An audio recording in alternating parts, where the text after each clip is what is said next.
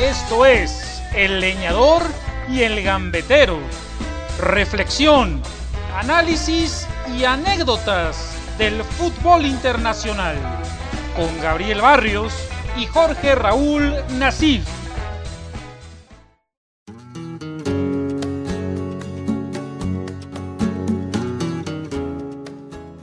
Hola, hola, bienvenidos a este tercer episodio de El Leñador y el Gambetero. Yo soy Gabo y me acompaña Nasif a distancia. ¿Cómo estás, Naf?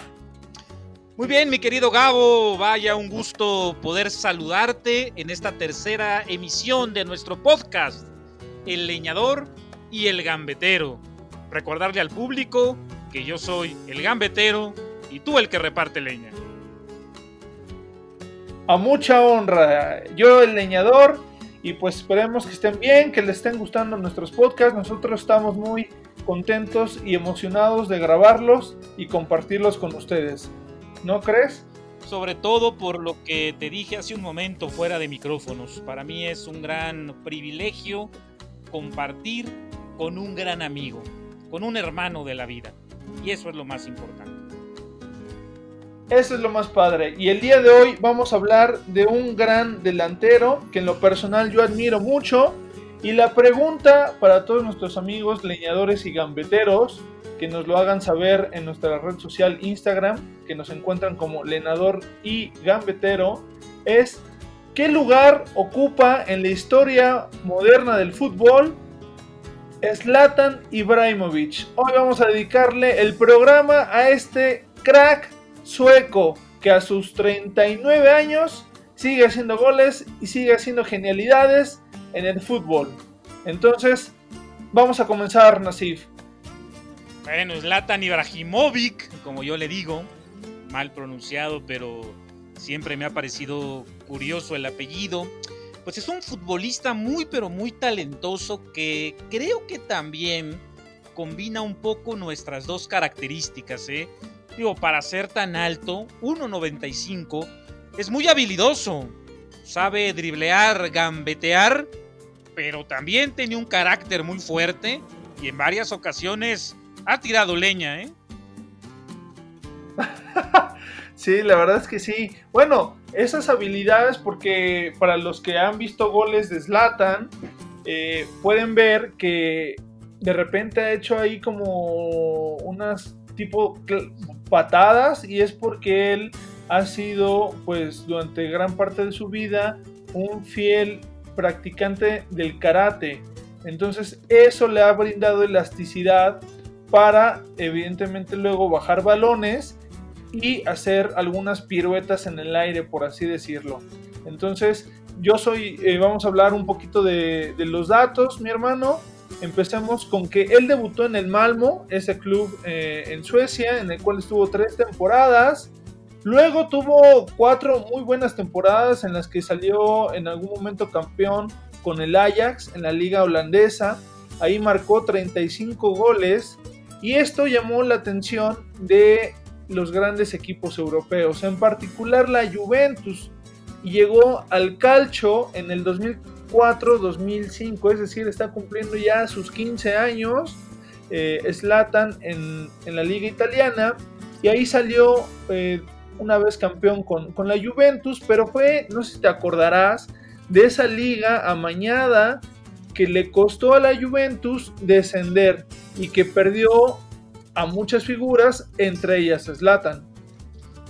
Sí, cómo no, Slatan dijo, yo no, yo no me voy a la división inferior. Gracias. Voy a buscar nuevos aires, nuevos objetivos, un club eh, ganador de primera división. Agarró sus maletitas y se fue. Cuando algunos otros, vaya, que se quedaron mostrando amor a la camiseta y lograron un pronto ascenso. ¿eh? Me parece que Del Piero y Bufón fueron algunos de los que decidieron quedarse con la vieja señora del calcio. Exactamente, yo a, esa gran dupla le añadiría a Pavel Nedved, que hoy es un, director administrativo en, este club italiano. Y paso. E Ibrahimovic, como bien dices, agarró sus maletas y se fue a Milán, al Internacional de Milán, en el cual yo francamente puedo decir que le he visto hacer los mejores goles de su carrera. Digo, recuerdo mucho uno en el cual le mandan un centro por la banda izquierda y él hace un giro como de 90 grados y remata de tacón, pero en el aire y la clava al ángulo. La verdad, ese gol lo recuerdo muchísimo. Él marcó 27 25 goles. Estuvo en una temporada todavía con Mourinho. Sin embargo, después se da ese canje de estrella, no, para nada, de estrella con estrella y se va al Barcelona y llega todo al Inter y Slatan se va al Barcelona pensando que por fin ahí en el Barça va a poder ganar su anhelada Champions. Pero en el Barcelona, ¿qué sucede, Nasif? No, bueno, en el equipo Blaugrana me parece que marcó más de 15 goles en una temporada 16. Además, obtuvo no sé si el Mundial de, Clubes, pero ganó algunos títulos, aunque no la Champions. No terminó de encajar ¿eh? en el estilo de Guardiola, aquel Barcelona histórico con Pedrito, con un David Villa. No, todavía no estaba Villa, me parece. Llegó justo para sustituir a, Ibrahimovic. Pero estaba eh, Messi, por supuesto, como esa gran estrella. Xavi, eh, Iniesta y bueno, Guardiola no lo decidió colocar como un 9 referencial, sino como, un falso 9. A veces lo tiraba un poquito a la banda. Y desde mi óptica desaprovechaba las cualidades de Zlatan, que es un hombre de área. Sí con mucha movilidad, sí con muchos recursos, pero un hombre de área, Gabo. Exactamente, en el Barça eh, creo que Ibra perdió un poco de ese buen ritmo que traía en el Inter. Lamentablemente no se logró asociar eh, al 100% como por ejemplo Luis Suárez sí lo ha hecho desde 2014 a, la fecha con, Leo Messi. Ibra no, como que las condiciones, eh, el enfoque del juego chocaron y como bien dices, marcó solamente 16 goles. y al año se regresó. 16, pirulos. No, para nada. Es una gran cifra. Sí, sí, sí. Y los acompañó de nueve asistencias. Así que nada mal. Y se regresó a Italia. Pero esta vez al rival del Inter, al Milán. En donde puedo decir que le fue mucho mejor. Porque ahí salió bicampeón. Ese es el Milán de Massimiliano Allegri no sé si te acuerdas que jugaba bastante bien y incluso salió campeón de goleo con 28 tantos en el 2011-2012. Y después fue vendido en una movida pues bastante sorprendente porque el Milan empezó a tener problemas económicos, no sé si te acuerdes, pero él y Thiago Silva, que era el eje de la defensa de ese, de ese Milan, fueron vendidos al Paris Saint Germain que pues tenía dos años como de empezar a salir en sociedad tras la compra de los jeques árabes y que habían pues dado un giro a, la filosofía del club y lo querían hacer grande. Entonces se llevaron a esos dos astros del Milán y ¿te acuerdas de cómo, le fue a Ibra en el Paris Saint Germain? Un equipo grande a nivel Francia, pero no a nivel ya competitivo europeo en Champions League. Armaron un buen equipo, un trabuco, como tú dices, con Thiago Silva, con Zlatan. Y si no mal recuerdo, le fue muy bien a nivel local, pero no a nivel continental, mi Gabo. Sí, no, la verdad es que a nivel continental, pues el París Saint Germain se ha quedado, ha quedado de ver, pero bueno, esa es otra historia. Ibra, fíjate que aquí tuvo yo creo que sus campañas más goleadoras, en la primera tuvo 30, en la segunda 26, en la tercera se vio un poco limitado por las lesiones y tuvo 19 y en la última tuvo 38 goles. Y posteriormente se fue a Inglaterra. O sea, ojo, estamos aquí hablando de que ya estuvo en Holanda, estuvo en Italia, estuvo en España, Francia y le faltaba solamente digamos que de las grandes ligas, eh, aunque bueno, ya digamos que quedó fuera la de Alemania, el ir a Inglaterra. Ya solo le falta ir aquí al Atlético Morelia, hermano. Lo esperamos, te pues, esperamos, Ibra. Vente para acá, chamaco. Pues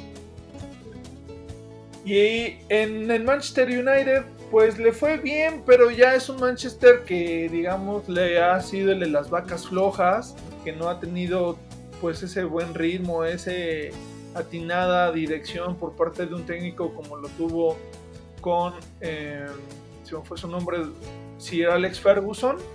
Y pues Ibra aún así metió goles, pero se lesionó, caray. ¿Te, acuerdas cuando se lesionó? Ah, caray, no, no, no me acuerdo, fíjate, en este momento. A ver, refrescame la memoria.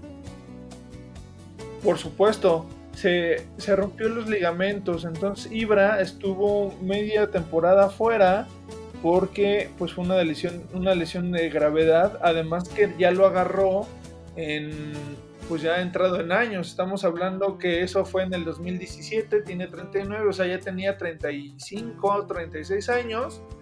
Y pues pasó digamos un poquito más, eh, más de noche en el fútbol inglés y ahí no ganó nada, ahí no ganó ni título ni logro individual y pues dijo, pues creo que ya he dado todo. Oye, perdón, Gabo, no, no, ganó, no ganó la Europa League. No, no, no estaba en la plantilla él. Creo que sí, ¿verdad? Sí. No jugó, no jugó porque te digo, estaba lesionado junto con otros jugadores. Era parte del equipo. Pero sí, tiene razón, ganó la Europa League. Pues fíjate, si, si ganó un título continental, yo creía que no. Digo, no, no la Champions, pero ese es bueno también. Sí, fíjate que la Champions al día de hoy, aunque él está todavía en Europa, pero no va a calificar con el Milan a, Champions, es su, principal eh, asignatura pendiente. ¿Crees que esto afecta para encontrarlo o ponerlo en un lugar de prestigio al lado de, de Messi, de, de CR7? Pues yo creo que no, hermano, porque en el fútbol los títulos se consiguen de manera colectiva. El fútbol todavía no es un deporte individual. Entonces yo creo que el no ganar ciertos títulos no le quita a un futbolista su gran calidad. O sea, no hay que olvidar que este deporte se llama fútbol asociación. No se llama fútbol solito, fútbol asociación. Y que se gana en conjunto. Y que puede haber futbolistas que tienen muchísimos títulos de todos colores y sabores, pero ni remotamente están entre los mejores de la historia. Por ejemplo, este portero, ¿cómo se llamaba? Suplente del Barcelona. Ah, como de, cabello chino. ¿Pinto? ¿Cómo, perdón? ¿Pinto? Pinto. Pues ese arquero tiene muchos títulos, ¿no? Oye, tiene medallas de liga, tiene Champions, Copas del Rey, Recopas, Supercopas. ¿Y está acaso entre los mejores porteros de la historia? No, para nada. Los títulos, como bien para nada. No, van a ser la gloria del equipo. No, él tuvo la suerte de estar en una plantilla ganadora.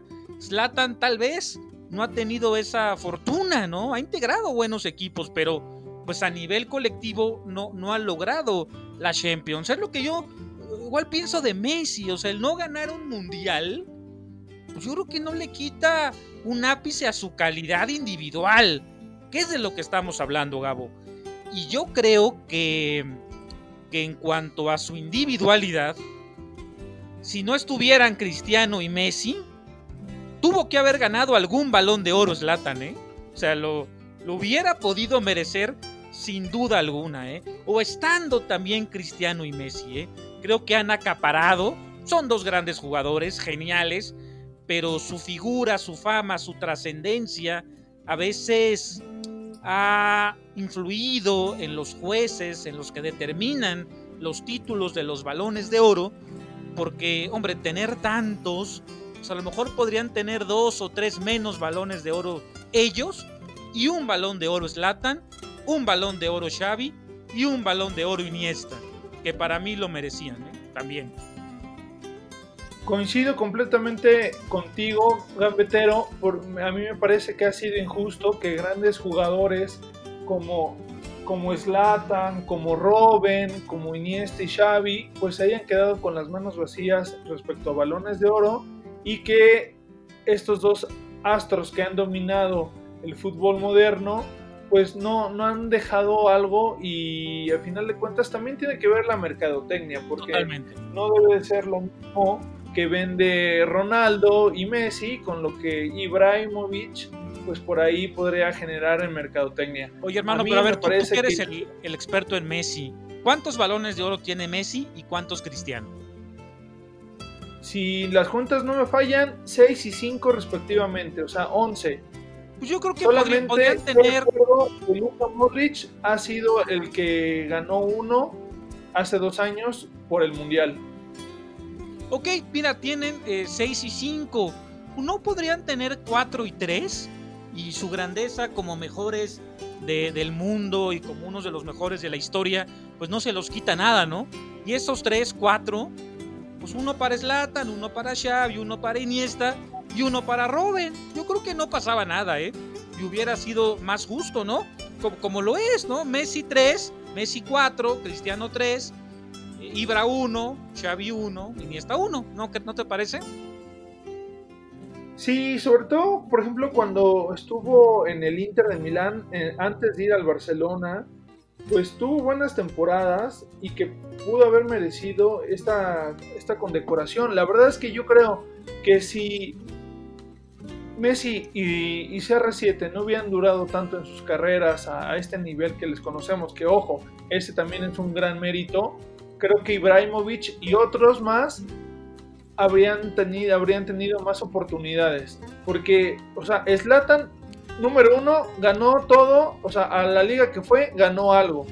Solamente aquí en el Galaxy, pues porque solamente hay una copa de por medio, es que no, no la ganó. Pero fuera de ahí, la verdad, si tú le buscas, es un ganador. Y además es un equipo, es un jugador que, que en los momentos que se necesita, marca diferencias y que se echa el equipo al hombro, es líder y que no se arruga. A mí eso me gusta mucho del sueco, su personalidad. No, y sabes a mí que, que me admira mucho de Zlatan, que hace viva aquella frase que me decía mi abuelita. El que es perico donde quiera es verde. ¿eh? Y Zlatan ha pasado por muchos clubes, por muchas ligas y en todos los lugares ha demostrado su nivel. En Italia, con el Inter, con el Milan, en Francia, con el Paris Saint-Germain, e incluso en España, con el Barcelona. Oye, esos 16 goles, 10 asistencias, tampoco son poca cosa. Y en Inglaterra, aunque se lesionó, como bien explicaste, oye, tuvo momentos buenos, se justificó, era la figura del equipo y en el Galaxy hizo cantidad de goles también. yo, yo eso lo valoro mucho de un jugador, que se pruebe en muchas ligas, que abra caminos, que abra espacios y que trascienda. Es muy bueno, pues el que es muy bueno, en todos lados puede cantar. Y Zlatan lo ha demostrado.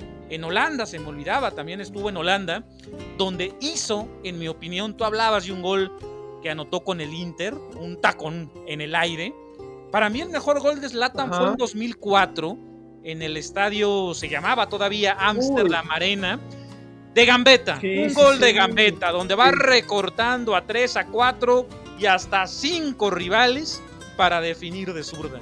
Ese es, para mí, el mejor gol de Zlatan por mi característica y mi gusto de las gambetas. Sí, la verdad es que fue, fue un golazo, ya, ya, ya lo recordé. Pero, no sé, fíjate que estoy entre esos dos y el que marcó a Inglaterra desde tres cuartos de, bueno, de casi desde media cancha de chilena. Ese es un hito en la historia del fútbol. O uno que marcó en la Eurocopa del 2004 a Italia, que también fue un tacón en el aire. ¿eh? Maravilloso, en un corner me parece recordar. También, es que tiene goles, Gabo, pintureros para aventar para arriba, ¿eh? Sí, la verdad es que es, un, es un histórico y, pues le recordamos bastantes buenos goles. Creo que hay uno de escorpión con el París, me parece recordar un escorpión. No me acuerdo. Creo que sí, a ver, lo buscaré. Aquí en el, Galaxy también marcó muy buenos, ¿eh? Sí, aunque esa liga todavía creo que es de muy bajo nivel, sobre todo en eh, la parte defensiva. ¿eh?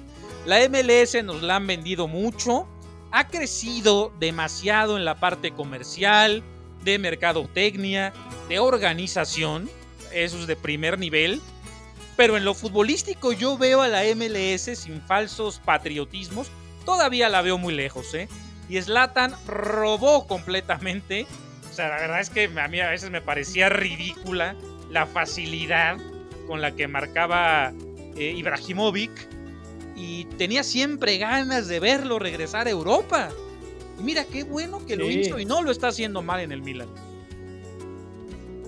¿Crees que alargue su carrera en Europa? Eh, es decir, en este caso en el Milan, o crees que estamos viendo ya los últimos partidos de Zlatan?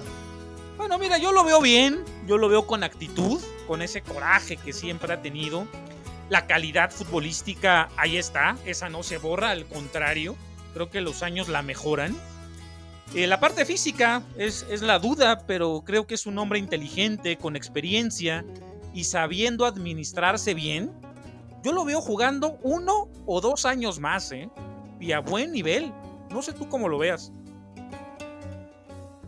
Pues mencionas algo bien importante. Para su edad anda promediando 60-65 minutos con el Milan, ya sea regularmente inicia de titular, pero también ya se ha visto un Ibra que desde cuando le toca salir de cambio o inicia en el banquillo, un, jugador que anima y lidera a sus, a sus compañeros desde, desde, esa faceta, por lo cual yo no descartaría que siga un año más y que dentro de poco lo veamos como DT, ¿eh? o sea, la verdad es que tiene, yo creo que esas ganas de seguir ligado al fútbol durante muchos años más de su vida, lo cual se, la, se agradece porque es un tipo, me parece que puede aportar mucho al fútbol y que siempre se ha caracterizado por ser muy, muy, muy, direct, muy directo, ir, ir, de frente, así como por ejemplo cuando surgió la rivalidad con Vela, dijo, pues la única diferencia es que yo estoy siendo muy competitivo con 10 años más y en el ocaso de mi carrera mientras Vela está en su plenitud y la está rompiendo en una liga menor. Ah, bueno, no, no hay punto de comparación entre, entre Zlatan y Vela. O sea, para mí, Zlatan, y no me quiero meter en camisa de 11 varas, pero puede estar entre, ¿qué será? Un top 20 de jugadores históricos. Tal vez, ¿eh? Tal vez. Sí, llegó, a ser de los mejores jugadores del mundo en fechas recientes. Y, y, Vela, pues conocemos la trayectoria de Vela. O sea, futbolísticamente en las piernas hay una importante diferencia. Y en la cabeza y en el carácter y en la ambición, la diferencia no solo es grande, es abismal. Sí, la verdad es que sí. O sea, Ibrahimovic es un jugador que marca diferencias, ya lo decía yo en su momento. Y además de la Champions, su asignatura pendiente es haber marcado un gol en el Mundial. Eso en los dos que participó no pudo, pero en las Eurocopas sí que llevó a Suecia a, pelear, no, no estar entre los principales animadores, pero sí hacer una selección robusta y que no iba a ser tan fácil como algunos lo creyeran. Entonces, pues ojalá que Slatan siga dando de qué hablar. La verdad es que este pequeño podcast es como un homenaje para él, porque los dos lo, lo admiramos. Es bonito, hermano, marcar gol en un mundial muy bonito, muy padre, pero tampoco define tu calidad, tu nivel ni tu trayectoria futbolística. Lo decíamos en el podcast pasado, ¿no? Kikín Fonseca metió gol en un mundial y no se le puede comparar con, con por, por darte un ejemplo. Entonces, bueno, queda como asignatura pendiente, pero ahí está su calidad, su nivel, su trayectoria y su hechura futbolística sí que lo admiramos. Lo admiro mucho, de verdad, tipazo, jugadorazo. De un trato, parece aparentemente complicado, pero nos ha deleitado ¿eh? sobre el rectángulo verde. Así es, así es mi querido gambetero. Pues se nos ha acabado el tiempo. Eh, ¿Algo más que deseas agregar? Pues agregar que tenemos que disfrutar de este tipo de futbolistas tan talentosos porque infelizmente parece que el fútbol moderno, contemporáneo, nos los quiere arrebatar en pos de un deporte más físico, hay cada vez menos talento. Exactamente, tú y yo somos unos románticos del fútbol, entonces creo que se necesitan más, más jugadores como Ibrahimovic y pues ojalá que vayan surgiendo poco a poco y que él pues sea ahora sí que un generador de esas nuevas generaciones, valga la redundancia. Y pues muchas gracias Nasir por acompañarme. Yo pude haber sido Gabo uno de esos talentosos del fútbol, pero pero tú me chingaste la rodilla, cabrón. No mientas, van a creer que sí es cierto. Pues sí es cierto, hermano. Un abrazo, qué gusto compartir contigo este podcast. Eh, saludos y bueno, pues, nos escuchamos la próxima semana. Gracias a todos nuestros seguidores, les mandamos un saludo, cuídense mucho y quédense casa. Hasta luego. Esto fue El Leñador y El Gambetero con Gabriel Barrios y Jorge Raúl Nasif.